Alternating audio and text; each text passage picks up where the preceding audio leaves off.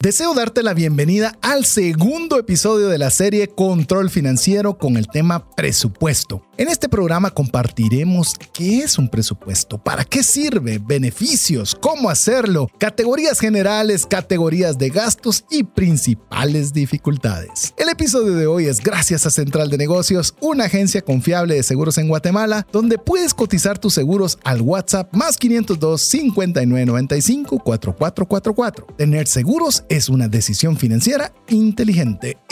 Iniciamos.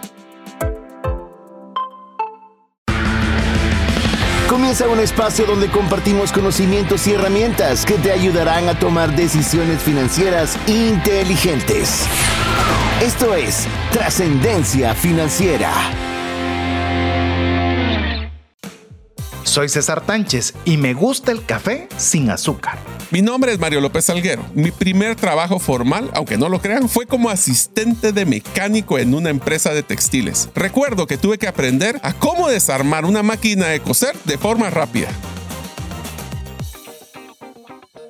Hola, te saluda César Tánchez y es un verdadero gusto poder compartir contigo un espacio más de trascendencia financiera un espacio donde queremos compartirte conocimientos y herramientas, y énfasis en herramientas en esta serie, donde puedas utilizar ambas para poder tener decisiones financieras inteligentes, para poder honrar a Dios con la buena utilización de los recursos que nos permite tener, para que con ellos podamos pues, satisfacer las necesidades y deseos de nuestra familia, pero también que tengamos más que suficiente para poder compartir con una mano amiga. Así que te damos la cordial bienvenida al espacio de trascendencia financiera, ya sea que sea la primera vez que estás escuchando el programa o ya seas parte de la comunidad de trascendencia financiera.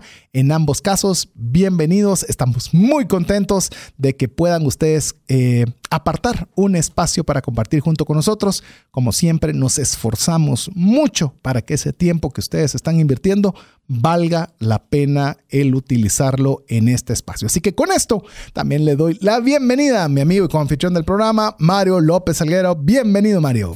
Hola amigos, hola César, muchísimas gracias por poder compartir con ustedes en un programa más de trascendencia financiera. Estamos muy, muy preocupados porque hemos iniciado una serie que creo que se ha vuelto y, o se volverá icónica, especialmente porque creo que hemos roto récord de la mayor cantidad de tareas en un solo episodio. Este es en nuestra serie Control Financiero, donde el primer episodio que hablamos del control de gastos les hemos dejado no menos de cinco tareas. Así que si ustedes amigos quieren saber qué eran esas tareas, que eran tareas para que ustedes aplicaran el conocimiento, para que interactuaran con nosotros, para que estuviéramos entusiasmados de poder estar eh, no solo dándoles contenido, sino que ustedes aplicándolo y cambiando su vida, pues entonces hablamos de control de gastos, qué eran, para qué sirven, qué beneficios, cómo realizarlo y hasta les dimos varias herramientas, preguntándoles, ¿algunas de estas herramientas han utilizado ustedes para controlar sus gastos? Y en este segundo episodio vamos a hablar de lo que era el presupuesto. Solo voy a hacer un hincapié cuando hicimos los pasos de cómo poder hacer su control de gastos, el presupuesto era la etapa número 5. Así que tienen que haber hecho cuatro antes, antes de ponernos a pensar, bueno, ¿y cuánto quiero ponerle de límite de gasto? ¿Y cómo voy a controlar mis ingresos y mis gastos? y todas las inversiones, inclusive, que también deberían estar en el presupuesto. Así que si ustedes están listos para poder saber cómo poder manejar su presupuesto, qué es, cómo sirve, cómo, qué beneficios y cómo le vamos a entrar para que vuelva, se vuelva una herramienta de toma de decisiones, pues hoy lo vamos a platicar. Pero no antes diciéndoles, escuchen el primer episodio en el podcast porque es elevar las guías y elevar los lineamientos para llegar a este punto que es presupuesto. Así es, la base la va a obtener usted el programa anterior, así que si usted arrancó escuchando el programa el día de hoy, eh, gracias, pero le animamos a que usted retroceda un episodio para que éste pueda sacarle el mayor provecho. Eso no significa que si usted escucha el día de hoy eh, no va a obtener un beneficio. Sí lo va a tener, pero si usted quiere sacarle el mayor beneficio posible, le animamos a que usted pueda eh, retroceder un episodio para ver el control de gastos. Así que el día de hoy, como bien lo dijo Mario, vamos a conversar acerca del presupuesto. El presupuesto, solo vea los cuestionamientos que tenemos preparados, que esperamos nos dé chance de poderlos abarcar todos el día de hoy. Queremos decirle qué es, para qué sirve, qué beneficios puede obtener, cómo hacerlo, qué categorías generales usted debería considerar y aparte ver las categorías de gastos, que es donde quizás vamos a obtener más divisiones e incluso también, ¿por qué no? Conversar de las dificultades que podemos enfrentar en el momento de realizarlo. Así que eso es tan solo, las temáticas generales que queremos ver el día de hoy. Sabemos que podríamos haberle hecho una serie, pero no. Queremos hacerlo de una forma rápida, fácil, tangible, en la cual usted pueda ponerlo en acción lo antes posible. Así que le recordamos y que usted, si cree que vamos muy rápido, la forma más sencilla es que usted vaya al podcast. Ahí usted va a poderlos tener siempre a su disposición, ponerle pausa, ponerle play, agarrar papel y lápiz y comenzar a sacarle el máximo provecho. Si usted es parte de la comunidad de trascendencia financiera, no solo es eso, usted tiene un compromiso con nosotros, que es unirse al APC, que es aprender, practicar y compartir. Así que estamos listos, Mario, para darle bandera de salida. ¿Qué, qué decís? Yo creo que sí. Esperemos de que tal vez nos controlemos un poquito más con el tema de tareas, pero realmente creo que no. Así que vamos a empezar Mira, rápidamente. aquí hay una frase que hemos dicho. El episodio anterior que es la terraza, resulta ser el sótano del siguiente. Así que tenemos tareas que vencer. entonces aquí, va su aquí va su primer tarea de una vez. A ustedes que nos pueden escribir el más 502 59 19 05 42. Amigos, ¿cuántos de ustedes realmente tienen un presupuesto que estén utilizando en su vida actual? No estoy diciendo que lo hayan tenido antes. Actualmente ustedes tienen un presupuesto ya montado y aquí viene la parte más difícil. Y realmente lo están utilizando en la toma de decisiones cada vez que realizan un gasto o simplemente es una referencia que utilizan para ver si se pasaron o no. Y que lo lleve eh, tangible. Le voy a decir por qué. En cierta oportunidad, cuando me da tiempo de dar asesorías personalizadas, eh, venía una persona y me decía, es que sí, no me alcanza mi presupuesto. Es una frase de las más recurrentes que he escuchado. Y cuando le decía, bueno, ¿me puede enseñar su presupuesto? No, es que mire, yo gasto más o menos en tanto en colegio, gasto más o menos en gasolina, en renta más o menos tanto. Eh, qué bueno que usted me esté contando de su presupuesto, pero quiero verlo. ¿No tiene en Excel, en qué lo tiene? ¿O en un papel? ¿Dónde lo tiene? Eh, sí, sí, sí lo tengo. ¿Sabe qué? Decían, ¿por qué no me lo trae en la siguiente reunión? Y en la siguiente reunión lo vemos y platicamos me di cuenta que esas segundas reuniones no llegaban nunca, fíjate. No. No habían segundas reuniones, porque no habían.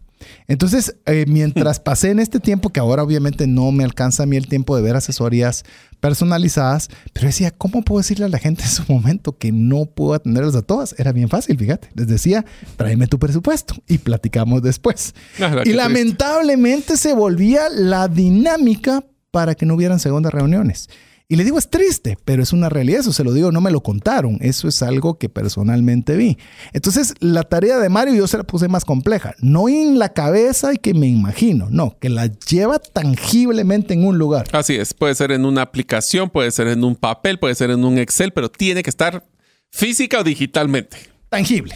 o sea, alguien lo puede tocar, alguien lo puede ver. Eh, Se lo puede enseñar a alguien más. El cerebro sí está difícil un poco de verlo, pero, pero ese es el único que no vale. Ok. Así que escríbalo, escríbanos al WhatsApp más 502 59 19 05 42 y cuéntenos si usted tiene un presupuesto en este momento de forma tangible. Así es. Entonces empecemos con el tema, César. ¿Qué es? Siempre hablamos de que nos gusta saber el concepto antes de ponernos a detallarlo. ¿Qué es realmente un presupuesto? Correcto. A ver, un presupuesto es un plan financiero que se utiliza, oiga bien, para estimar o para calcular Vamos a ir por partes. El control de gastos es día a día, es decir, lo que usted está gastando y se da cuenta qué sucedió de hoy a un periodo de tiempo. Pero cuando usted está haciendo un presupuesto, está planificando su futuro financiero, está planificando qué va a suceder. Entonces, el presupuesto realmente lo que va a hacer es una estimación es decir, no hay una certeza porque no sabe cuánto va a gastar con exactitud de aquí a fin de mes, pero puede hacer un estimado de los gastos que va a tener a fin de mes y un estimado de los ingresos. Ese estimado de los ingresos es particularmente importante o llamemos más relevante, por ejemplo, si usted es un vendedor. Si usted es un vendedor y depende de comisiones, puede calcular más o menos cuánto gana de comisiones, porque va a haber un monto variable. Ya no digamos si usted es un emprendedor, si usted, eh, eh, llamemos su fuente de ingresos es variable, el presupuesto lo que le va a ayudar es a estimar los ingresos y los gastos futuros, que esto funciona como individuo o funciona como una organización. Una organización también hace un presupuesto, que es lo que yo podría esperar de ingresos y gastos. Y eso te lo dejo a vos, que vos sos más en el área gerencial, que en mi caso la es más personal. Yo te diría de que el presupuesto al final se vuelve una herramienta de toma de decisiones. Es donde nosotros estamos hablando de que se lleva la gestión del dinero, es donde se lleva ese control de... Yo diría que es el tablero del partido. O sea, voy bien, voy mal, se me está pasando la mano. Esto es como cuando están en las carreras de los carros, estoy gastando demasiada gasolina, estoy gastando demasiado las llantas, voy a terminar porque me estoy quedando sin la necesidad de gasolina, la relaciono mucho con un tema de flujo de caja o el efectivo que tenemos. Entonces, en pocas palabras, ese presupuesto nos va a dar un listado de poder decidir, no solo ir planificando cuántos son nuestros ingresos. Esto es como una cuenta monetaria. Lo que me entra y lo que sale, ¿será que eso va a ser positivo? ¿Será que voy a salir en negativo? Y puedo prever gastos recurrentes o periódicos que nos pueden descontrolar. Una de las cosas importantes que hemos hablado ahora en presupuesto, que no hablamos en el control de gastos, es siempre tenemos que tener lo que llamamos un colchón. Es un, tenemos que dejar un, un rubro de gastos que se llama imprevistos, porque si hay algo que les prometo que siempre van a ver, son imprevistos.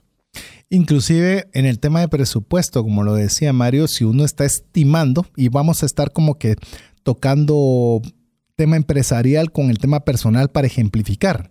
Por ejemplo, podría ser un mes a nivel gerencial que se estima que los gastos están siendo muy o, se proyectan muy elevados y no se proyectan igual las ventas.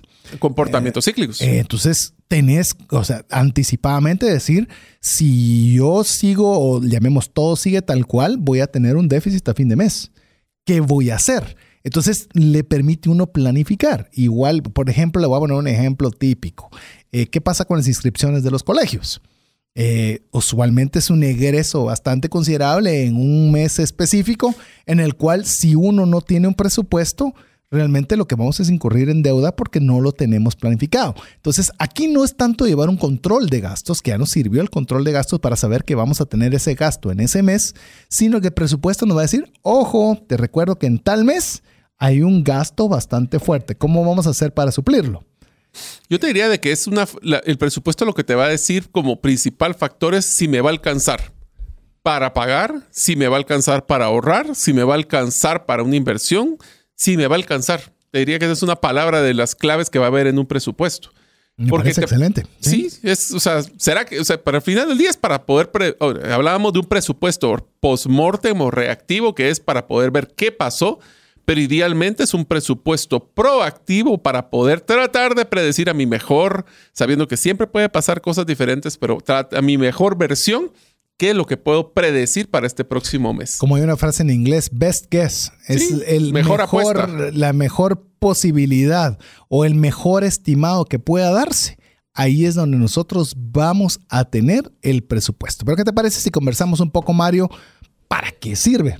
ahí hablamos qué es. Ahora, pues alguna de sus principales utilidades del tema del presupuesto. Pues mira, al final del día un presupuesto nos va a servir como persona o como institución para alcanzar lo más importante, que son los objetivos financieros, que ya sean a corto o largo plazo.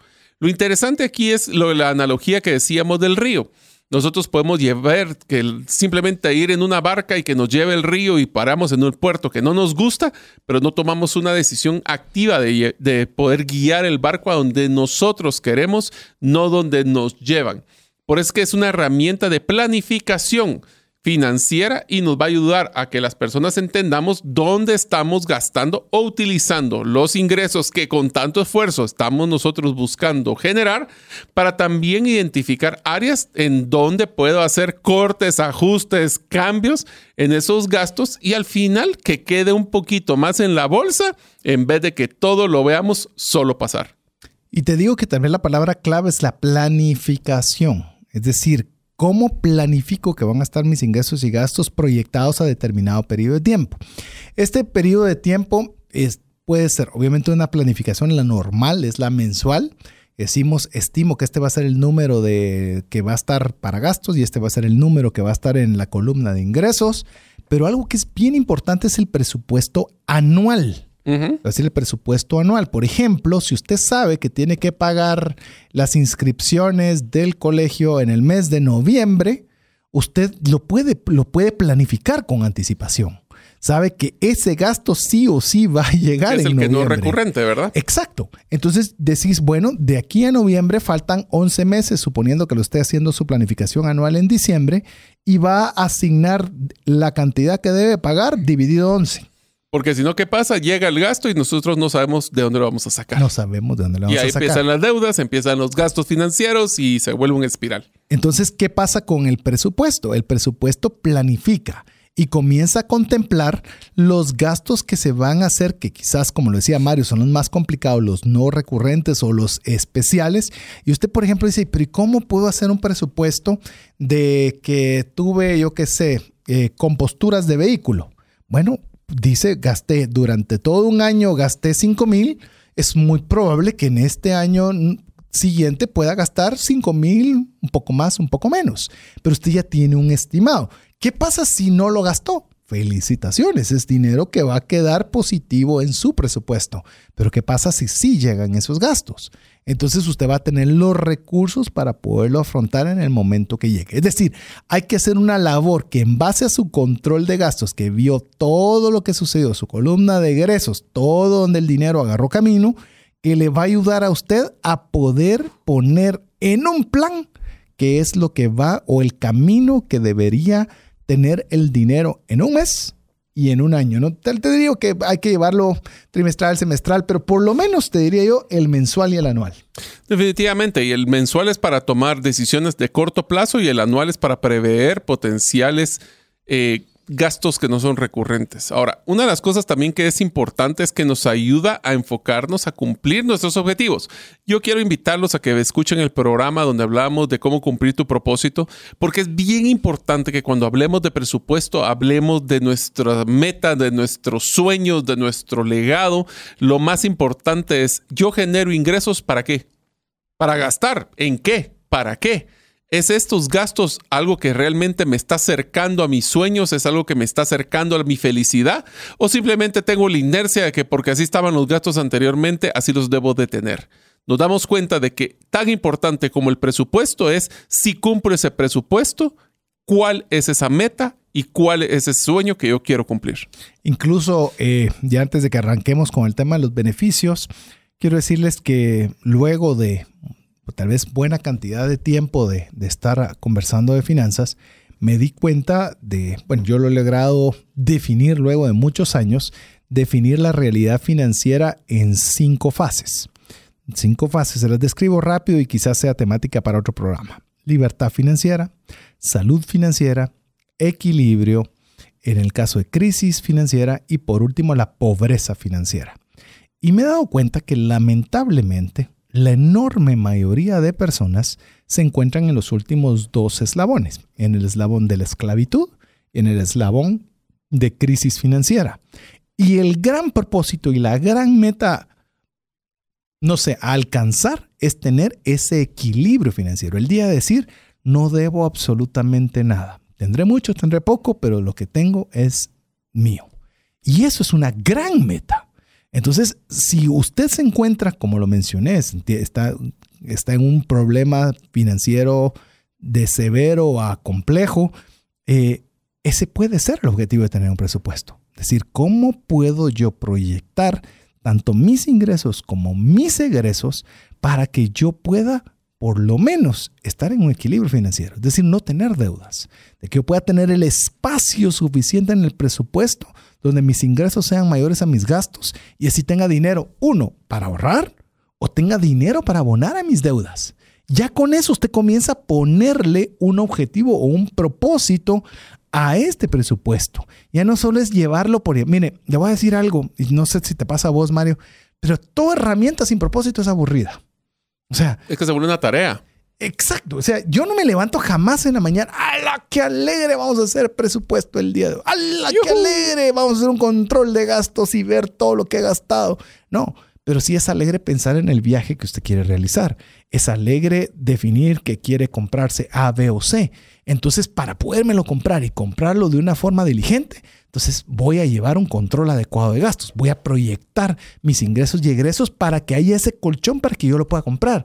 Entonces ya usamos una herramienta que nos sirve para algo que nos agrada. Porque de lo contrario, si lo, si lo agarramos como herramienta per se, le voy a decir algo, nunca va a ser bonita. Bueno, tal vez a algún contador le guste, ¿verdad? Pero no creo que para nadie va a ser agradable. Rara vez va a ser agradable, pero eh, tal vez la herramienta no necesariamente es lo importante, es el fin que estoy buscando con esa herramienta. Si nosotros nos damos cuenta, los presupuestos al final también van a buscar lo que es el concepto de trascendencia financiera que trascendencia financiera lo que nos dice es que nuestros ahorros o nuestros patrimonios o activos generan ingresos para que yo no tenga que trabajar.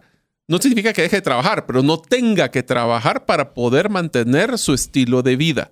¿Cuántos de ustedes no soñarían con poder tener este tipo de trascendencia? Y la única forma que yo conozco para poder trascender financieramente es a través de un control porque en desorden no nacen las soluciones. Se hace cuando se controlan y por ende el presupuesto es esta herramienta que tal vez no es tan apasionante, pero sí es apasionante lo que puedo lograr con ella. Así es. Le voy a decir algo. No hay dinero que alcance para suplir sus deseos.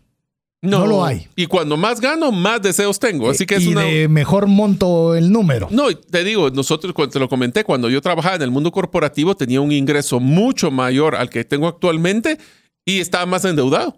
Sí, es que amigo y amiga, la solución, le voy a decir, la solución no es necesariamente que le aumente su ingreso. Enhorabuena, es una parte y qué bueno es y algo que ayuda. Pero realmente lo que tenemos que tener es lo que es el objetivo de esta serie, un control financiero. Así que ese control financiero nos va a ayudar para tener esas bases para que cuando vengan sus nuevos ingresos no entren a un saco roto, sino que puedan utilizarse de la mejor forma. Pero bueno, Mario, ¿qué te parece si arrancamos eh, a conversar? Porque ya estamos cerca de estar en la primera pausa. ¿Qué te parece si hablamos eh, ya de algunos de los beneficios del presupuesto? Ok, el primero es el más obvio, que es mayor control financiero. Recordando un poquito el episodio anterior, amigos, lo más importante es nadie debería de estarse preocupando en mentir su propio presupuesto. ¿Por qué? Porque si yo me estoy mintiendo a mí mismo y si mí mismo está mentido, valga la, la palabra, estamos claros de que la única persona que va a sufrir soy yo. Por eso el presupuesto ayuda a nosotros, las personas, a tener un mayor control de esos ingresos y gastos. Pero el más importante, nos va a ayudar a tomar decisiones. Yo les digo por experiencia, en una empresa no hay peor cosa que tomar una decisión con información fallida. Porque entonces es un tiro, es como tirar a una escopeta a ver si es suerte lo que le pego o no. Recordate Enron. ¿Qué pasó con Enron? Tomaron decisiones con información fallida, todos los Con información falsa. Les dieron información, inflaron. ¿Qué es lo que te dicen? Inflaron el presupuesto. Eh, es más, estaba leyendo de una empresa, puedes creer, Mario, que lo que estaba haciendo esta empresa para poder inflar sus propios números es que la misma empresa estaba comprando sus propios productos. Ah, solo para inflar, solo para inflar sus números. Yo conozco empresas locales que han hecho eso, con tal de hacerse una mentira a sus propios números porque tienen que reportar un corporativo o tienen que, eh, el peor de los casos, porque tenían que cumplirle a su, al, papá, al dueño de la, entonces con tal de no fallar, se autocompraban productos. Imagínate el, el barril de problemas que están generando ahí. Impresionante. Entonces, sí, el control financiero es muy importante en el cual nosotros no nos mintamos a nosotros mismos. Pero es que ahí se vuelve un problema porque cuando nosotros estamos y sabemos que hay un gasto que es innecesario, pero por la emoción nos gana, a veces cuando llevamos nuestro presupuesto, nos, nosotros mismos tratamos de no colocarlo porque hasta nos da pena con mí mismo enseñarle. Entonces, recordemos, el presupuesto es para un control personal. Puede ser conjunto si quieren hacer un presupuesto familiar, pero recuerden, lo más importante es no mentirnos y no omitir información porque al final tomaremos decisiones erróneas. Voy a seguir insistiendo con este punto antes de ir a, la pausa. Si vos, Mario, querés comprar una empresa, cualquiera que sea, ¿qué es lo primero que pedís? Los estados de financieros. Ah, ¿Y por qué? Porque es una foto de lo que está sucediendo. Ah, y, lo que te interesa es el producto o no. No. Exactamente. Es el futuro de, lo que voy a comprar. Exactamente. Entonces, si alguien quiere invertir en usted, supóngase, lo voy a trasladar al, al, tema personal, ¿qué es lo que usted tendría que demostrarle a la persona si quiere invertir en usted? que obviamente sus números son válidos son válidos, son válidos y son buenos. Y ahí es donde se dice, sí, pero yo no le va. Bueno, es que esa es la idea. Aquí no es acusar a nadie. Es el, mire, jamás el programa ha sido para acusar a nadie. Aquí, los, aquí no tiramos piedras porque los primeros apedreados hemos sido nosotros. Es más, aquí hemos vivido en castillos de, de vidrio. Así es. Así que si, si hay, le está hablando un un apedreado para que usted no sea apedreado. Entonces, le, queremos decir, eso es lo primero que uno busca. Quiero ver números, quiero ver cómo están sus ingresos, quiero ver cómo están sus gastos. Y sabes que ha sido algo interesante, Mario, que lo hemos estado discutiendo y tal vez lo vamos a tener en un programa, que hay, em, hay asesores que se dedican a comprar empresas para luego venderlas. Pero me da risa porque me dicen, mira, me encanta, dice uno de ellos, me encantan las empresas familiares. Ah. Porque yo sé que con la compra de esa empresa familiar, con los gastos que meten de familia, solo ahí yo le bajé un 20% al valor de esa empresa. O sea, yo puedo tener un retorno rápido solo quitando esos excesos, pero eso ¿qué se los da? El presupuesto, el número.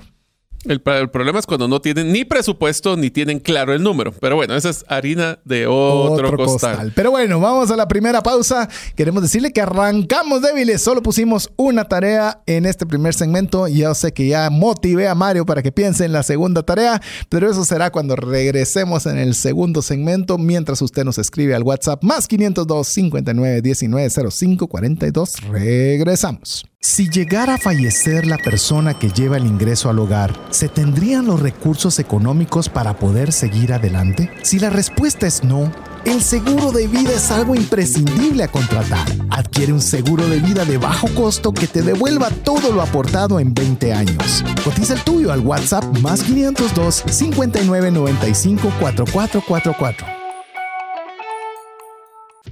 ¿Sabías que según Employee Financial Wellness, un empleado ocupa más de 144 horas laborales al año lidiando con problemas personales de dinero? Mejora la productividad de tu empresa proporcionándole a tu equipo educación financiera. Solicita una propuesta al WhatsApp más 502 59 19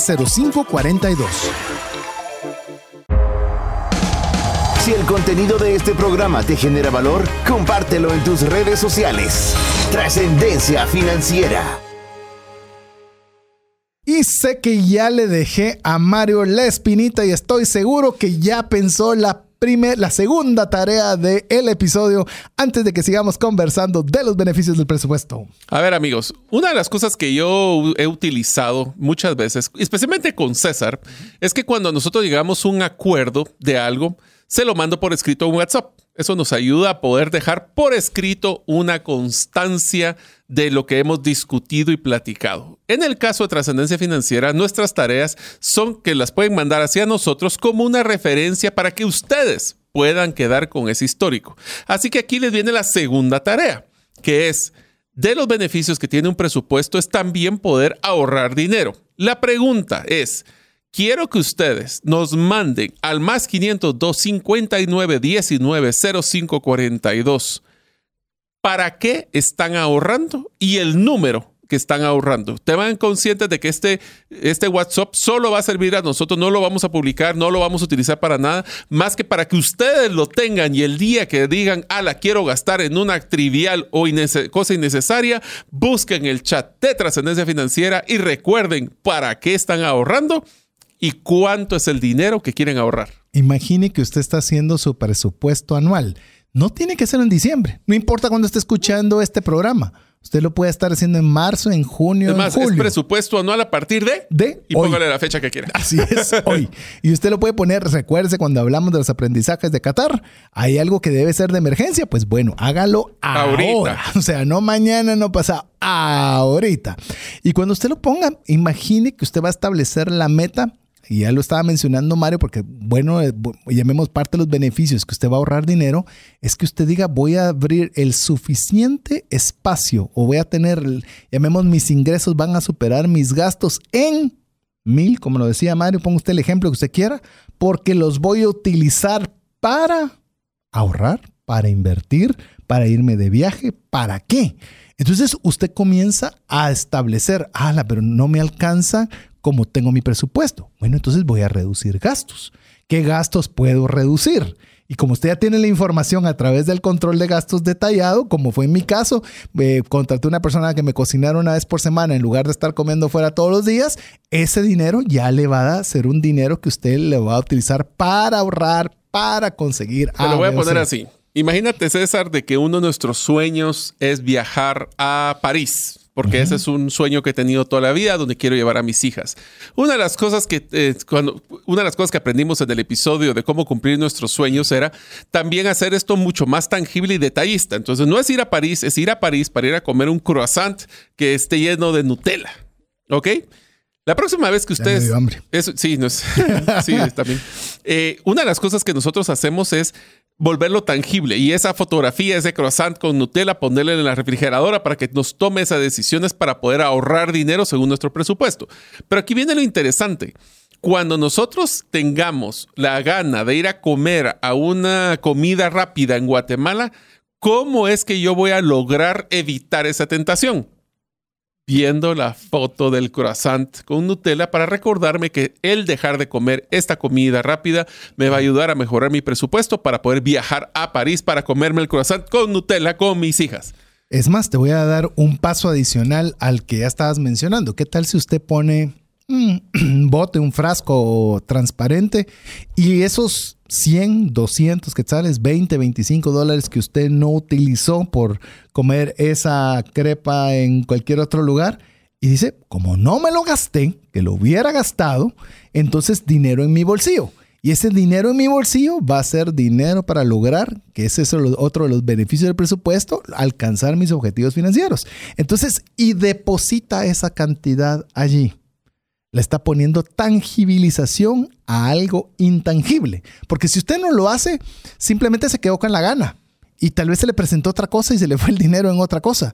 Pero conforme usted lo hace, y ahí es donde también puede involucrar a su familia. Y fuera de la vista, fuera de la mente. Ah, pero como ahí va a estar a la vista, va a estar en la mente de que todos estamos aportando hacia ese objetivo. ¿Se recuerda lo que mencionábamos también de la, empresa eléctrica? La empresa eléctrica que usted está gastando mucho más y decirle a sus hijos, miren, por cada gastamos 500 todos los meses, voy a hablar cualquier número. Si gastamos cualquier cantidad, abajo de, esa, de esos 500, lo que gastemos de menos, lo ingresamos a ese frasco y así lo vuelve usted para todo. Entonces está haciendo que el presupuesto tenga sentido. Así es, y entonces eso lo que nos va a ayudar es que si usted quiere saber más herramientas para ahorrar, busque la serie Ahorro, que estuvimos también nosotros en el Trascendencia Financiera. Ahí le dimos muchas recomendaciones. Cuatro programas de ahorro. Sí, fue, fue récord. Fue una serie larga. minutos, imagínese, y es la serie más escuchada, por lo menos reciente que hay. Así que gracias. Otro de los beneficios que tienen los presupuestos, que aunque suena como que fuera contraproducente, pero en realidad es muy positivo, es que va a mejorar mi calidad de vida. Pero uno piensa, ah, pero el presupuesto me va, es una camisa de fuerza, es una camisa de fuerza, me va a limitar, no va a dejar que yo haga lo que yo quiera. Exactamente. No nos va a dejar hacer lo que queremos, porque si queremos una mejor calidad de vida, no podemos estar solventando cada gusto y, gana que tenemos de poder gastar. Es más, déjame que te lleve ligeramente la contraria. Sí te va a hacer que hagas lo que querés. Lo que pasa es que cuando no llevas un presupuesto, haces cosas que ni querés. O sea, ¿cuántas cosas, amigo o amiga, usted tiene en su closet. en su escritorio, que no ha usado nunca? ¿Qué valor le ha agregado eso que usted gastó? Nada. Se lo puede decir porque si no lo ha usado, nada. Te voy a dar una anécdota rápida. Yo por lo menos una vez al año trato de limpiar mi closet y donar la ropa para personas con mayor necesidad. Ya van dos años consecutivos que cuando saco ropa encuentro una camisa con todavía la etiqueta puesta significa que nunca me la puse y ya la estoy sacando para donar. Eso, eh, te digo, yo también tengo esa... ¿Gasto innecesario? No, y te digo, y, va, y decime, ese, ese recurso que vos pagaste ya se fue. Que pudiste haberlo utilizado para tu objetivo financiero de acuerdo a tu Para mejorar mi calidad de vida. Así es. Incluso, es decir, sí te va a dar lo que querés. Porque esa camisa que tenías con etiqueta realmente no la querías. Porque si la hubieras querido, te la hubieras puesto. A ver, te lo voy a poner así. Una de las cosas que hablamos en la serie de ahorro, y ahora lo voy a repetir de nuevo en el tema de presupuesto, es uno de los momentos donde más, eh, donde mayor oportunidades tenemos de gastar es cuando estamos aburridos. Sí. Entonces, el presupuesto nos va a ayudar a romper la monotonía y el aburrimiento de tener que estar gastando. Te lo pongo así. Y, y me gusta mucho hablar presupuesto en, en el tema individual, traspolándolo a lo empresarial.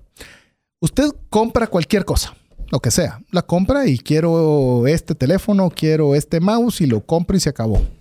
En una empresa, ¿qué tanta discrecionalidad tenés de comprar lo que querés? No, hay protocolos, hay procesos, supuesto. hay controles. Eh, ¿Cuántas cotizaciones tenés que tener? ¿Hasta qué monto es permisible que tengas esa decisión? ¿En cuánto debería subir? ¿Acaso eso no es el presupuesto también que deberíamos tener nosotros? Decir, ¿cuántos, cuántos, cuántos mouse cotizaste? En ni uno. Ah, bueno. Entonces, anda a ver tres, pues.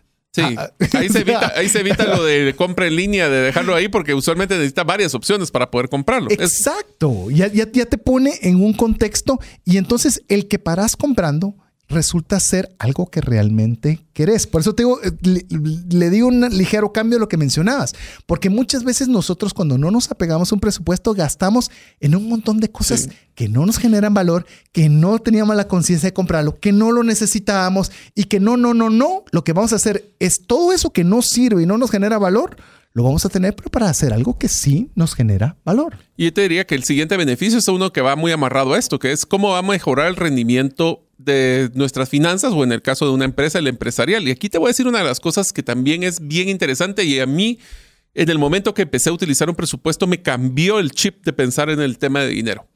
Una de las cosas que uno tiene que pensar es cuando yo voy a adquirir un producto o un servicio, ¿es esto un producto que va a generar más gastos o va a generar retornos? ¿Qué quiere decir esto? ¿Voy a gastar o voy a invertir? Y cuando nosotros nos damos cuenta de que a veces gastamos en temas que van a generar más gastos, el ejemplo es gastar en una en un vehículo que no estamos utilizando, pues igual hay que pagar el mantenimiento, hay que pagarle los servicios y lo estamos teniendo como un gasto que genera más gastos versus tener ese mismo vehículo, alquilarlo, prestarlo con una cuota o inclusive eh, utilizarlo para un negocio que va a generar más ingresos es muy diferente. Entonces el hecho de poder tener un presupuesto también te cuestiona. ¿Lo que voy a comprar es un gasto o es una inversión? Te digo, en la empresa, en la corredora de seguros, eh, en cierta oportunidad había la oportunidad de traer una cuenta de gastos médicos bastante grande, pero era bastante grande en número de personas y en número de reclamos y número de administración y demás, que nosotros nos salía muy caro tener ese tipo de cuenta, porque teníamos que ampliar nuestra infraestructura de tal forma para poderle dar atención y servicio y el retorno que podía traernos era muy bajo versus el riesgo que corríamos que al año siguiente ya no estuvieran con nosotros. Entonces, hay, esto te lo permite un presupuesto establecer si, si tenés esos recursos y vale la pena hacer A o hacer B. Inclusive te lo voy a compartir, Mario, porque lo vi hace poco y me pareció curioso. Salió un, uno de estos que son videos tipo GIF en lo que te decía cómo estaba la distribución del portafolio de la empresa de Warren Buffett en, durante los años. Y te das cuenta que tiene varias empresas y de repente tiene un montón de efectivo. Y decís, ¿acaso no es interesante tener un montón de efectivo para poder aprovechar una buena oportunidad cuando se presente? Pero a veces eso, eso, ah, eso fue lo que te dijo tu abuelo. Exacto, pero no lo había visto a nivel corporativo. Yo pensaba que Warren lo tenía todo en acciones. Eh, no, se reserva su buena cantidad de efectivo para aprovechar las oportunidades cuando éstas se presentan. Así es. Porque nosotros también dentro del presupuesto, eso es lo que nos permite, también generarnos recursos para poder aprovechar oportunidades cuando éstas tocan nuestra puerta. Y finalmente, el final beneficio también es cumplir con las obligaciones financieras. Y aquí voy a hablar de un tema que te voy a poner mi eh, meta. Este te apasiona, así este que Sí es, sí, es que ya estoy cansado de tener deudas. Una de mis metas personales, como algunos de ustedes ya voy a ponerle en contexto Mario invierte mucho en, patrimonio. Entonces, eh, yo Mi liquidez es bien mala. Pero, pero por tema de patrimonio, lo aclaro, porque vale la pena. Si no va a pensar que tiene 500 tarjetas de crédito y no, no, no, no, no. patrimonio. el dinero que tengo lo trato de invertir para generar patrimonio. Ese es mi, mi sueño. Una de las cosas que eso ha generado, obviamente, es que no todo el tiempo tengo todo el dinero para poder aprovechar esas oportunidades que estaba mencionando César. ¿Qué es lo que pasa? Este actualmente, pues yo tengo ya eh, cuarenta y pico años y mi meta es que antes de cumplir los 50 quiero haber terminado de pagar todas las hipotecas no productivas. ¿Qué quiere decir esto? Son hipotecas como mi casa, que no es que sea productiva, sino que a veces tengo inversiones que son para las empresas que sí son productivas. Entonces mi meta es poder salir de esas, eh, de esas responsabilidades para poder estar tranquilo y que sepa de que las obligaciones financieras que tengo se están autopagando. Ya no son una, ya no son un drenaje de mi flujo mensual, sino que de las propias iniciativas del patrimonio comprado están generando su propio pago. Ahora le voy a dar otro ejemplo eh, en esta misma línea. Si nosotros no tenemos un presupuesto, podemos fácil ser desordenados en nuestro pago. Uy, sí. ¿Cuántos? Yo nunca he fallado. Una vez fallé un pago y fue porque hice la transferencia y se me olvidó apachar a enviar. Pero fuera de eso, nunca he fallado un pago. Mario maneja varias empresas y, y él maneja el tema de pago de los impuestos. Ah, sí. Y pero tiene que estar presupuestado. Es que si no está, otra vez, out of sight, out of mind, si no está claro en un presupuesto, es fácil que incumplamos el pago de una tarjeta de crédito, es fácil que incumplamos, porque recordarnos de todos los pagos que tenemos que hacer es muy difícil. Y te lo pongo así, vaya, una tarjeta de crédito tiene una tasa de interés, pero muchos de los impuestos, su, su penalidad pagando el día después es del 100%. 50% te iba a decir. 50 y 100, dependiendo del impuesto que tengas. Entonces te puedes imaginar, falla un día por eso nunca vemos, aquí va una recomendación cuando alguien que le toca pagar impuestos de muchas empresas, nunca dejen el pago para el último día posible, porque si falla el sistema, falla la computadora, se va la luz y no pagan, créame que no hay peor cosa que regalar el dinero por no prever. Tenemos una empresa en conjunto con Mario y a quién cree que le dejé todo el tema impositivo y contable. Aparte que soy un poquito necio de que yo sí termino los procesos aunque me cueste y me enoje, pero voy. Porque yo sí tengo una debilidad muy importante en esa área. zapateros sus zapatos. Exactamente, es donde está la complementación de las ventajas y las fortalezas de cada quien, que de veras que tenemos pendiente ese episodio que nos pidieron, cómo hacer una buena sociedad. De veras que se nos mm. había pasado, ahorita me recordé y lo vamos a anotar. Lo voy a poner en Excel. En el, hagámoslo un refresh, ¿qué te parece? Ahí está. Lo voy a incluir de una vez. ¿Qué estamos haciendo en este momento? anotando, anotando, porque cuando nosotros anotamos, eh, comienza a dejar de estar ¿cómo le podrías decir? En, el, aire. En el limbo. así ser muy filosófico y ya lo convertimos en algo que es tangible. Las obligaciones financieras son claves y nosotros sabemos a con exactitud hacia dónde debe ir cada centavo, lo podemos nosotros perfectamente cuantificar y tenerlo en la mente para poderlo utilizar. Pero bueno, ya le hemos conversado eh, brevemente sobre qué es el presupuesto, para qué sirve y algunos de sus principales beneficios. Pero ahora queremos tomarnos un poco más, un poco más de tiempo de lo que, de lo que llamemos tomamos en el control de gastos en la parte práctica. Queremos arrancar de una vez con lo que es cómo hacemos un presupuesto. Mire, cómo hacer presupuesto es, eh, te lo voy a decir, Mario, es cómo hacer un tamal. Para Guatemala, un tamal es, yo creo que tamal tal vez será muy general para, Latinoamérica, quizás. Porque tengo un fiambre, posiblemente no. No.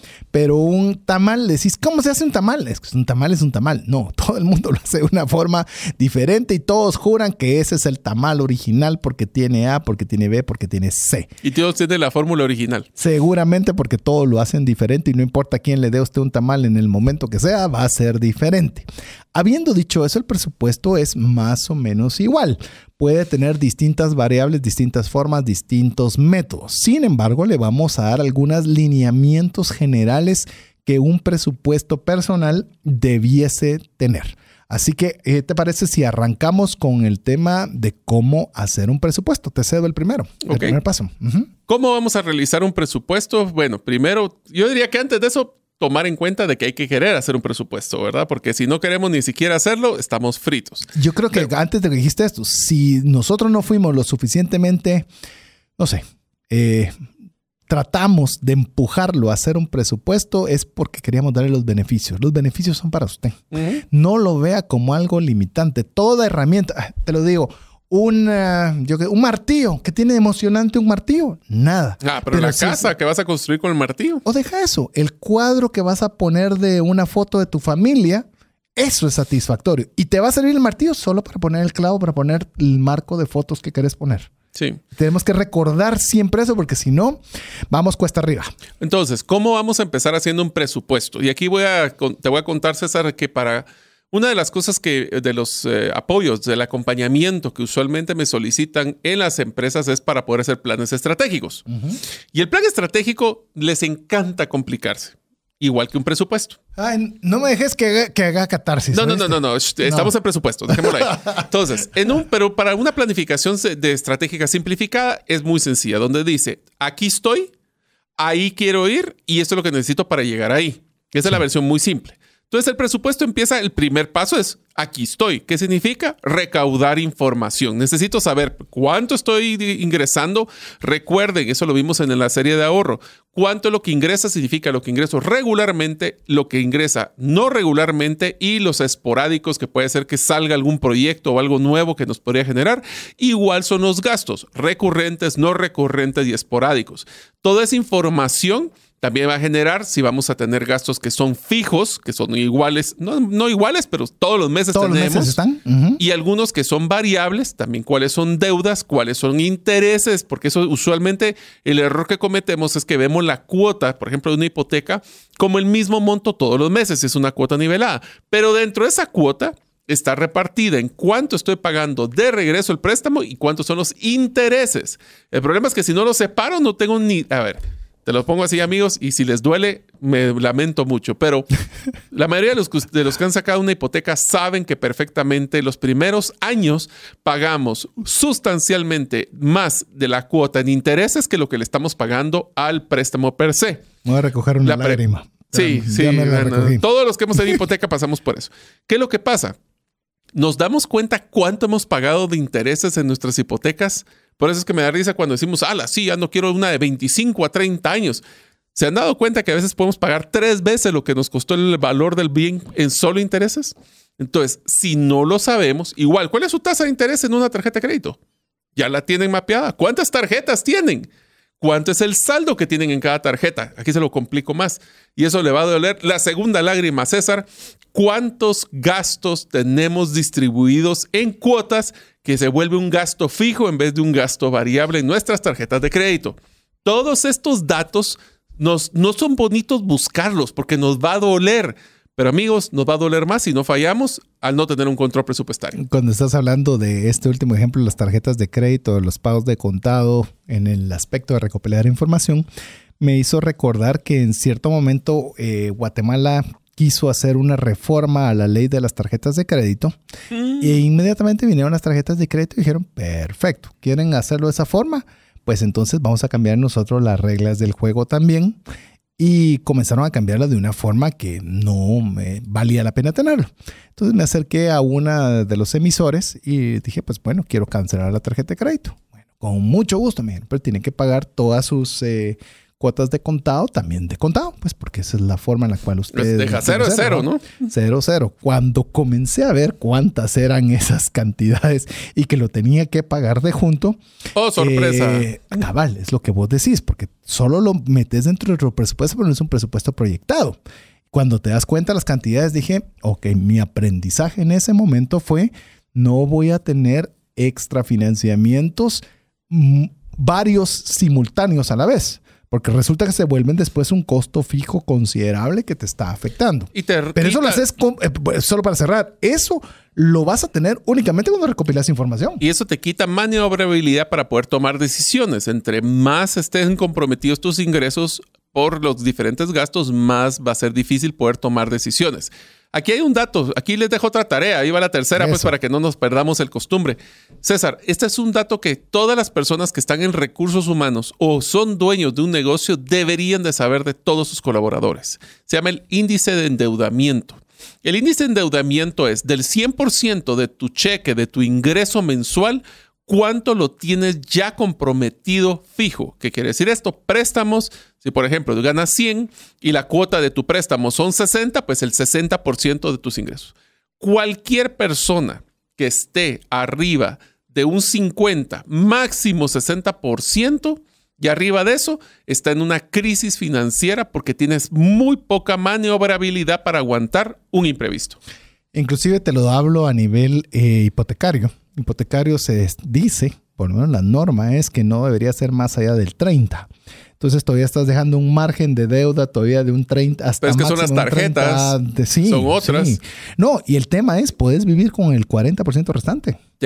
para aguantar un golpe. Eh, no, estás a un soplido. ¿Por qué le decimos esto? Y ahora sí les voy a contar la historia de la vida real. Cuando yo me casé eh, con mi esposa, nosotros teníamos un préstamo de nuestro primer terreno. ¿Sabes qué porcentaje era de mis ingresos en ese momento la cuota de mi hipoteca? Eh, me imagino, si yo he escuchado tu historia, así que mejor voy 67% a 67 de mis ingresos. 67, exactamente. Por supuesto, ¿qué ventajas tenía yo ahí? Pues obviamente era un, una economía compartida, pero más importante que eso es que no tenía todavía los compromisos de eh, hijos y de colegios y otras cosas. Yo creo, yo primero no sé cómo el banco me dio ese préstamo, pero si agradeciéndole al banco, no le agradezco mucho porque la tasa fue altísima, pero por eso creo que fue la relación pero me quitó mucha maniobrabilidad y no podía hacer muchas cosas, muchos gustos y gastos, no podía porque tenía comprometido el 67% de mis ingresos en mi cuota de una hipoteca. Te lo pongo así. Si vos quisieras cambiarte a ser emprendedor, quisieras cambiar a otro trabajo, quisieras ir a probar una experiencia fuera de otro país, con el 67% de tus ingresos comprometido, ¿qué tanto realmente puedes hacerlo o no? Ir a la esquina. no podría ir muy lejos. Y no fui muy lejos por los primeros años. Y por eso es bien importante, estimado joven y jovencita, que a veces nosotros pensamos, eh, ah, pues yo me endeudo, el que, el que nada debe, nada tiene, dicen en la frase. Mm, mm. En tu presupuesto, recuérdate de tener la mayor flexibilidad posible, a manera de que puedas tener opciones. Ese lo, lo voy a dejar ahí, en opciones. Así que la tercera tarea, antes de irnos a recordarme cuál era la tercera tarea. ¿Cuál es tu índice de endeudamiento personal? ¿Qué tan maniobrable es tu presupuesto actualmente? Así es. Así que le dejamos que si usted recuerde que es absolutamente confidencial y más que nada si usted quiere, obviamente, poner un mensaje y decir, bueno, ya, ahora ya sé mi realidad y qué voy a hacer. Pero bueno, escríbanos más 502 59 1905 42 mientras lo dejamos con importantes mensajes para usted. Una sola enfermedad puede acabar o destruir considerablemente el patrimonio que te ha tomado una vida construir. No permitas que eso suceda y contrata un seguro de salud que te permita tener acceso a los mejores hospitales del mundo y con cero deducible en hospitalizaciones en Guatemala. Solicita una cotización al WhatsApp 5995 4444. ¿Deseas aprender a invertir en criptomonedas y no sabes por dónde iniciar? El curso Realizando tu primera inversión en criptomonedas te guiará desde cero hasta realizar tu primera inversión. No necesitas experiencia o conocimiento previo. Adquiere el curso en herramientasprácticas.com e ingresa el código Bitcoin Economics para poder obtener 5 dólares de descuento.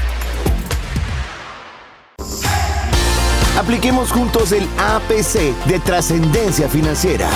¿Qué significa APC? Aprender, practicar y compartir.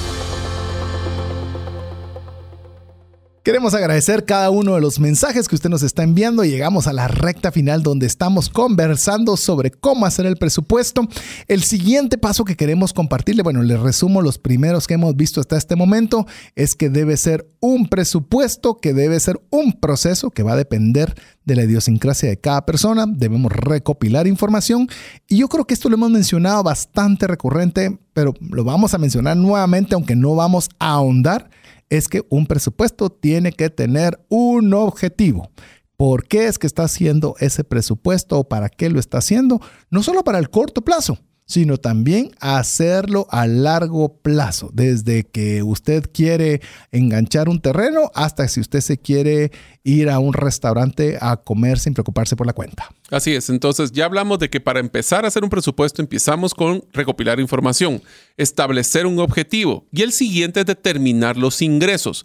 Esto tenemos que identificar nuestros ingresos regulares desde lo que son salarios, pero aquí viene la parte que si ustedes quieren escuchar las series que tuvimos con la temática digital, tenemos que buscar que idealmente estos ingresos sean pasivos y no activos. Para los que no han escuchado, un ingreso pasivo es aquel que se genera sin tener que involucrar la hora hombre personal mía.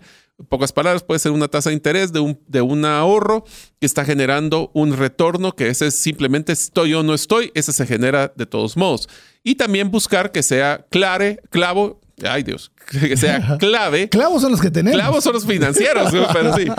¿Cuáles son esas fuentes adicionales o las claves de ingreso que son esporádicas y no recurrentes? Solo para una breve añadidura a lo que dijo Mario, eh, recientemente estábamos haciendo una planificación de algunas empresas que tenemos en conjunto, algunas, va a ser como que tuviéramos 40, pero un par de iniciativas y nos dimos cuenta que buena parte del, del, giro del presupuesto que estábamos haciendo sobre cada una de estas empresas era mucho en dependencia de nuestra hora hombre.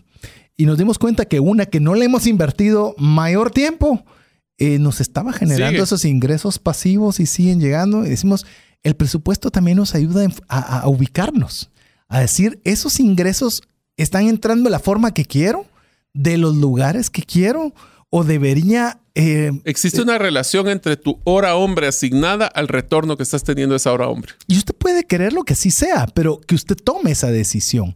Y cuando usted toma esa decisión, faculta que sea, llamemos, como bien lo decía Mario, no que lo lleve el río, sino que usted diga a dónde vamos a dirigirnos. Aparte de identificar los ingresos, pues por supuesto también hay que identificar los gastos.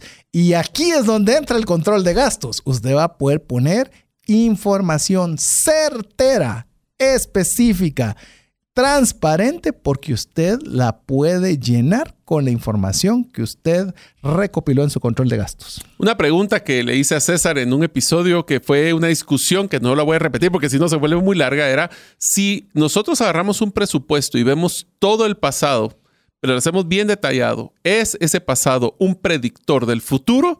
Y la respuesta es no necesariamente. Sí te va a dar una guía muy fuerte de qué puede suceder, pero siempre puede suceder algunos imprevistos. Por eso el siguiente paso, una vez que tengo los ingresos, ya tengo las fuentes de información y los gastos, es hacer proyecciones hacia el futuro de ambos, ingresos y gastos, y siempre tratar de hacer un impacto de algunas decisiones en el, en el siguientes fechas. Y voy a poner un ejemplo para que vean algunas de estas cosas que son una vez en la vida. Una de las cosas que tuve que colocar en mi presupuesto hace ya tres años fueron los 15 años de mi hija que es una vez en la vida, una vez que puede ser una fiesta, en este caso ella quiso una fiesta, y pues ese sí fue un gasto, fue interesante, pero no lo tenía planificado. Si hubiera visto el pasado, jamás hubiera visto de que tocaba este concepto. Entonces, esas cosas que son especiales de este año, traten de identificarlas. Yo le voy a dar una recomendación de lo que yo hago, César. No sé si a usted funciona, pero como bien mencionó César, yo tengo una agenda que todavía escribo a mano. Pero una de las cosas que he estado haciendo para evitarme estas sorpresas es que trato de predecir temas importantes como los 15 años, graduaciones, fiestas, viajes que quisiéramos hacer con antelación dos, tres años anticipados. Entonces ya tengo una medio idea que este año, por ejemplo, va a haber años que viajo más, viajo menos, otros que voy a tener gastos como, por ejemplo, cuando mi hija eh, grande ya tenga la oportunidad de un vehículo, el vehículo, o sea, todas estas cosas son las que tenemos que ir viendo que no son necesariamente temas de proyección tradicional. Inclusive usted tal vez nos ha escuchado de que en, conjunto ya tenemos...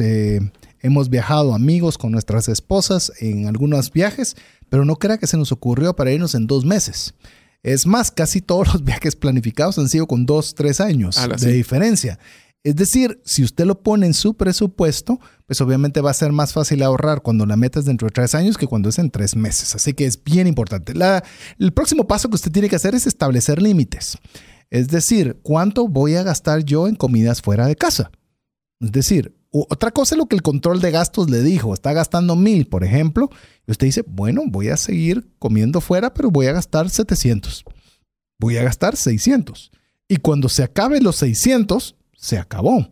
Es decir, y si yo me paso de los 600... no hay. Bueno, o no hay, no hay, o qué otro segmento o qué otro rubro va a cubrir lo que yo me voy a pasar acá. ¿Qué voy a dejar? ¿Voy a dejar de pagar el colegio? ¿Voy a dejar de pagar la luz? Voy a dejar de pagar eh, la electricidad, voy a, voy a ahorrar menos. Alguien debe de pagar por eso que nos estamos extralimitando. Entonces es bien importante. ¿Por qué? Porque el presupuesto usted tiene que salir a cero. Sus gastos sean... Como mínimo. o sea, como mínimo. No, todo presupuesto tiene que ser a cero, aunque lo generes con deuda o lo generes con ahorro. O pues, superávit o déficit, pero tiene que dar igual cero. Como ¿Cómo mil- lo sí. vas a hacer? Sí. ¿Lo vas a hacer con deuda o lo vas a hacer con ahorro? Esa es la única pregunta. Escoja. Escoja. Y para eso nosotros establecemos anticipadamente los límites. Si usted se quiere ir así para bolitos uno, hasta póngalo en efectivo y póngalo en sobres. Y cuando se acabó el sobre de comidas fuera, Se acabó. se acabó. Se acabó. Se acabó. que dirían los TikToks. Así es. Tiene usted que aferrarse a los límites que usted mismo está poniendo. Y esto, como les platicábamos, un presupuesto no es un fin, es un proceso. Y para eso tenemos que estar revisándolo y ajustándolo constantemente. Un presupuesto no está escrito en piedra. Es algo que debería ser tu guía, debe ser tu planificación y si de repente hay algún gasto como una enfermedad, pues eso sirve para que el presupuesto veamos dónde hacer los ajustes. Y si toca cambiar, toca cambiar. Lo importante es que sea tu guía para toma de decisiones. A ver, de- de- gastabas mil comidas fuera y resulta que pusiste 500.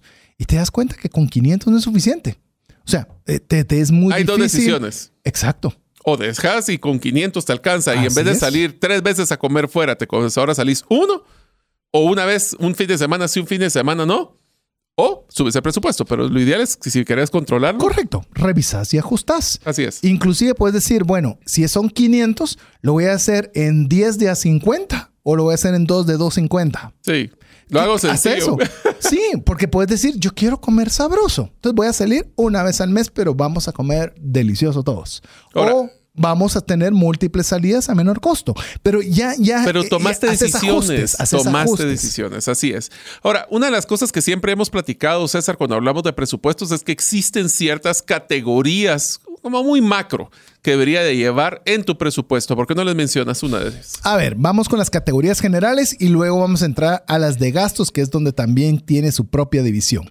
Categorías generales están la de ingresos, que ya le hemos hablado, es la básica donde usted tiene que poner ahí todo lo que entra a su bolsillo, rentas, intereses, dividendos, eh, repartición de utilidades, acciones, todo lo que entra a- a- como dinero o fuente de ingresos para usted. ¿Qué- eh, ¿Querés vos darle la siguiente?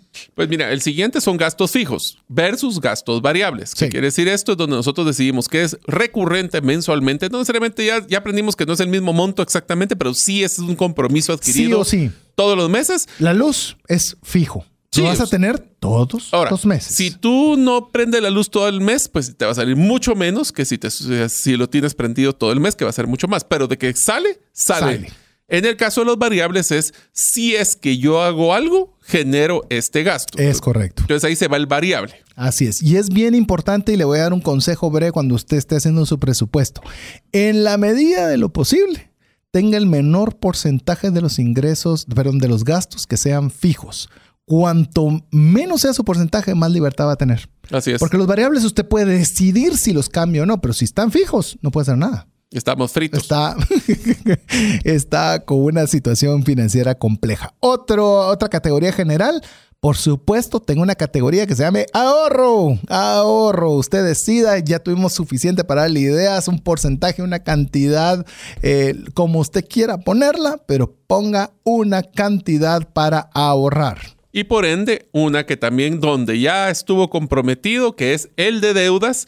Y el siguiente, que es una deuda hacia el gobierno, que son los impuestos. Ni siquiera es deuda, es una obligación. O sea, ahí Sí, sí, bueno. te puedo decir que death and taxes dirían los de Estados Unidos. Sí, la muerte sí, y los sí. impuestos no hay forma de quitar. Y sabe, me gusta por cómo está puesta la palabra. Es impuesto, no es sugerido. O sea, yo se lo No es impongo. opcional, sí. O sea, debe hacerlo o debe hacerlo.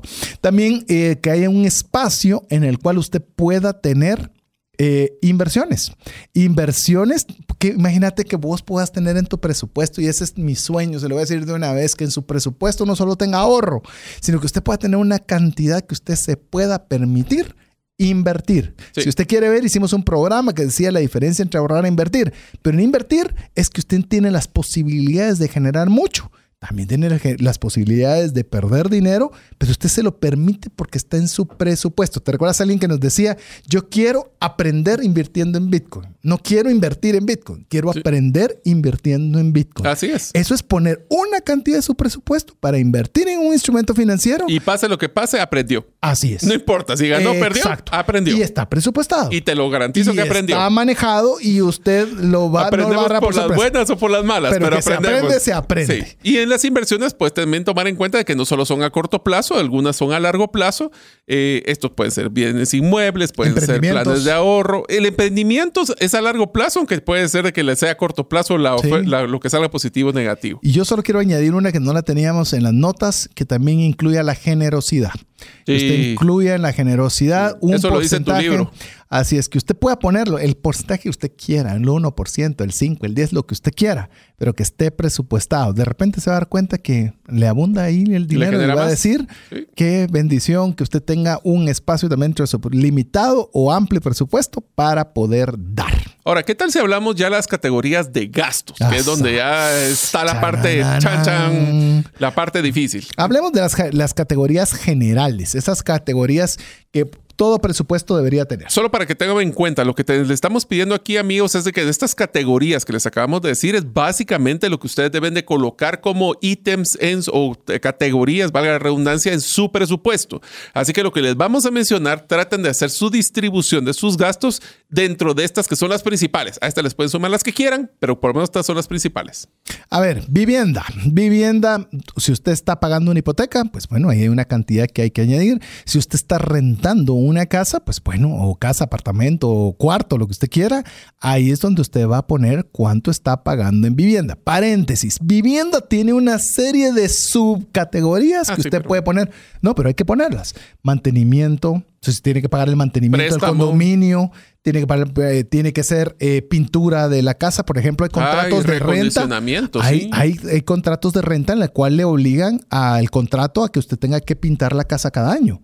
Entonces lo debe colocar dentro del rubro de vivienda. Entonces vea todos impuestos, UCI, si usted está pagando UCI, eh, ¿usted lo podría poner en impuestos? Sí, pero si lo puede poner dentro de vivienda, sí sabe cuánto es el impuesto de la vivienda, aparte del impuesto de A, de B, de C, pero usted sabe cuánto está dentro de la categoría de vivienda. El siguiente categoría, transporte. En estos transporte incluye, si estamos utilizando transporte público, el gasto mensual que estamos teniendo. Si es un, pues, un transporte privado, la gasolina, peaje, el mantenimiento del vehículo, seguros.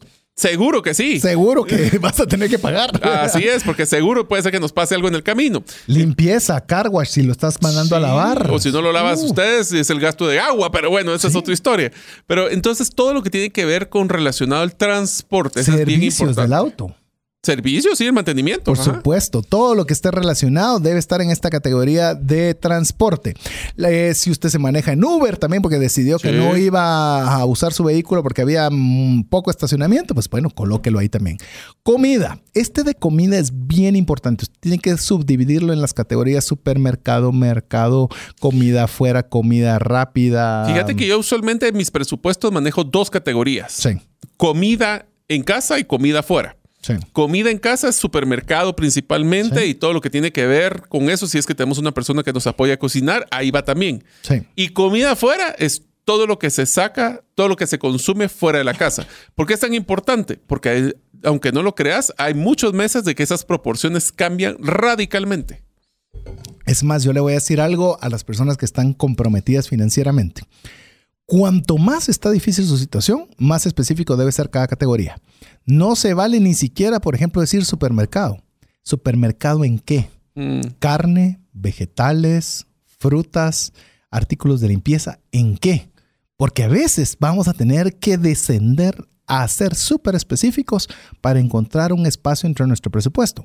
Quizás solo estamos comprando lomito, quizás si nuestra situación financiera es complicada, tal vez tenemos que comprar pollo, o, pollo o comer un poco más de, yo qué sé cómo se llama este vegetal que dicen que parece carne, yo no le encuentro que parezca carne, ¿cómo se llama? ¿Cuál vos? ¿Por qué no me la sé cuando me me avisas? Te lo voy a decir ahorita. Pero además no le contés a mi esposa porque capaz que eso me va a parar dando eh, también. Seguramente los amigos nos van, ahí está la tarea, ¿cómo se llama ese vegetal? A ver si me logro recordar. Yo sí que parece que fuera carne, pues bueno, vamos a tener que ir bien abajo conforme más tengamos necesidad financiera para poder tener una información más precisa. Así es. El siguiente categoría son servicios públicos. Eso es todo lo que tiene que ver con servicios que le provee una entidad pública como lo que electricidad, agua, telefonía también utilizamos esos. Y yo no le pondría servicios públicos, yo le diría servicios generales, tal vez, que es donde está telefonía, internet, la electricidad y el agua de la casa. Berenjena, ya me recordé. Ah, ok. Bueno, ya viste. Ahí me, no, me recordé y me están carne la berenjena. Dicen, yo no le siento sabor a carne, pero dicen que. ¿Ustedes, amigos, han probado un plato con berenjena que le sepa carne? Si es así, mándenos la receta, porque yo sí no sé cuál es. así que, dicen. Para mí que te están metiendo ahí, ¿cómo es? Eh, te están metiendo. Pero, eh, ¿Cómo es? no sé qué por liebre. ¿Cómo era la eh, frase? Gato por liebre. Gato por liebre, sí. Eh, sí. Lo que les voy a decir también, incluso en el tema de Medio Oriente, se utilizan muchos legumbres. No, no, perdón. se utilizan, por ejemplo, eh, sustitutos muchos de, por ejemplo, lentejas. Se utilizan. Ah, sí, qué rica Sí, es delicioso. Los garbanzos. Es decir, cuanto más complicada la situación, tenemos que ser más creativos y no solo poner comida, no, tenemos que ser bastante específicos para encontrar esos espacios. A ver. El siguiente, entretenimiento. Ahí incluye todo lo que tiene que ver desde libros, salir a películas, salir de viajes, cualquier cosa que sea para mantenernos entretenidos. Tengo una, un consejo que darle en esa línea. Cuando la situación está complicada financieramente, lo primero que vienen es corto entretenimiento y no hay entretenimiento para nadie. Es un error, por no decirle un horror siempre debe haber entretenimiento y más si usted tiene hijos chiquitos. Yo no estoy diciendo que gaste fortunas en eso. Compre un juego de mesa y jueguelo mil veces con su familia los sábados y los domingos. Salgan a caminar a un parque, vean qué hacer, pero el entretenimiento debe ser una parte que no se corta solo así porque lo que va a generar es tirria en la familia, decir, mm. ala, ya no nos da y, y comenzamos a generar un daño por tratar de hacer algo bueno. ¿Se recuerdan una de las frases que utilizamos cuando hablamos de la economía de comportamiento, que es la adversión a pérdida? Sí. Si ya lo tengo y me lo quitan, es más doloroso que si no lo tengo y lo gano. Así es. Así que tengan cuidado con entretenimiento porque... Un libro, ponerse a leer juntos un determinado Lo que hay que hacer es encontrarle sustitutos de menor costo, no necesariamente eliminarlos. Por eso les insisto, juegos de mesa es una cosa increíble porque le puede sacar mucho entretenimiento y obviamente el costo se diluye en muchos. Acá en un paréntesis rápido, ustedes se han dado cuenta, los que han tenido niños pequeños, de que a veces los niños se entretienen más con la caja que con el juguete. Así que no sea, a veces compramos porque nosotros creemos que el entretenimiento viene por las cosas caras y a veces lo más simple es lo mejor.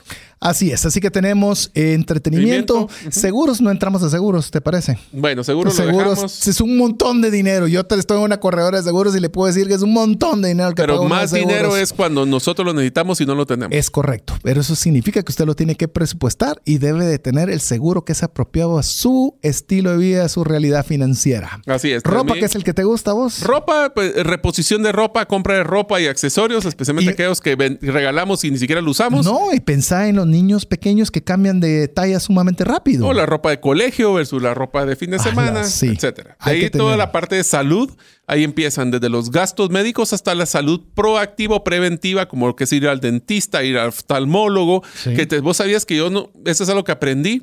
Una de las personas debería de irse a chequear sus ojos una vez al año. Afirmativo. Con los oftalmólogos, porque no es tanto que cambie mi graduación, es para ver si no tengo algún tipo de enfermedad que proactivamente lo hubiera podido solventar antes de que tenga ya problemas. Eso aplica y se los digo estando en una corredora de seguros. Hágase un chequeo general preventivo todos los años.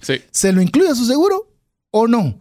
Porque es más barato, hermanos, eh, tratar un tema de salud cuando está iniciando o antes de que inicie que cuando ya la cosa se puso fea. una frase del presidente del Seguro Social de Guatemala, nosotros nos hemos dado cuenta de que es 10 veces más caro solventar una enfermedad reactiva que haberla prevenido en sus primeros índices. Acabo de ver la estadística. En Estados Unidos, el 33% de las quiebras personales en Estados Unidos es a consecuencia de, temas de salud. el siguiente es educación. Esa educación puede ser desde lo que es la matrícula y los pagos del colegio regular, pero también en educación incluye lo que es la compra de libros, que eso sí es una línea presupuestaria para mí, igual que para César donde tratamos de estarnos actualizando constantemente. Eso te iba a decir, no solo para los niños. No. Es la actualización que usted, ya lo vimos, que una de las discriminación, por cierto, nos mandaron ese, esa, esa retroalimentación positiva. No es discriminación, es discriminación. Discriminación, en el medio oriente. de talento, por talento. Entonces hay que presupuestar